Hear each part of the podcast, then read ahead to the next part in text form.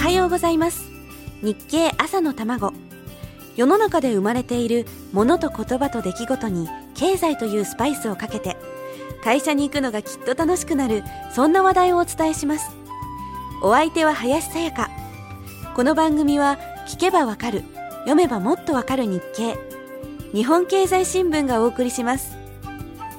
今週はひたすらキリンとサントリーの経営統合という大ニュースを。13日から20日の日経に載った記事でおさらいしています。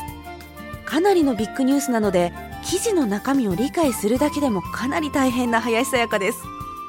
両者合わせて1230億円という巨大な宣伝費がどのように動いていくのか。広告代理店ももちろん放送局や新聞社も無関心ではいられません。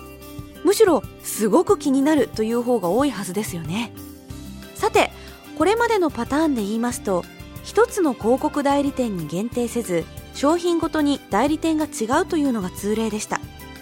そこで問題になってくるのが一体どの商品が残りどの商品がなくなるかということなんですね。7月20日の日経に分かりやすくまとまっています。ビールで言いますとキリンの一番搾りに対してサントリーにはモルツがあります。第3のビールで言いますとキリンの喉越し生に対してサントリーには金麦があります。お茶ならキリンの生茶に対してサントリーにはイエモンがあります。コーヒーならキリンのファイヤーに対してサントリーにはボスがあります。ミネラルウォーターで言いますとキリンのボルビックに対してサントリーには阿蘇の天然水があります。そうなんです。それぞれの部門でこれまでずっとシェアを争ってきたわけですからそれぞれに対抗商品があってそれぞれにちゃんとファンがいるんです。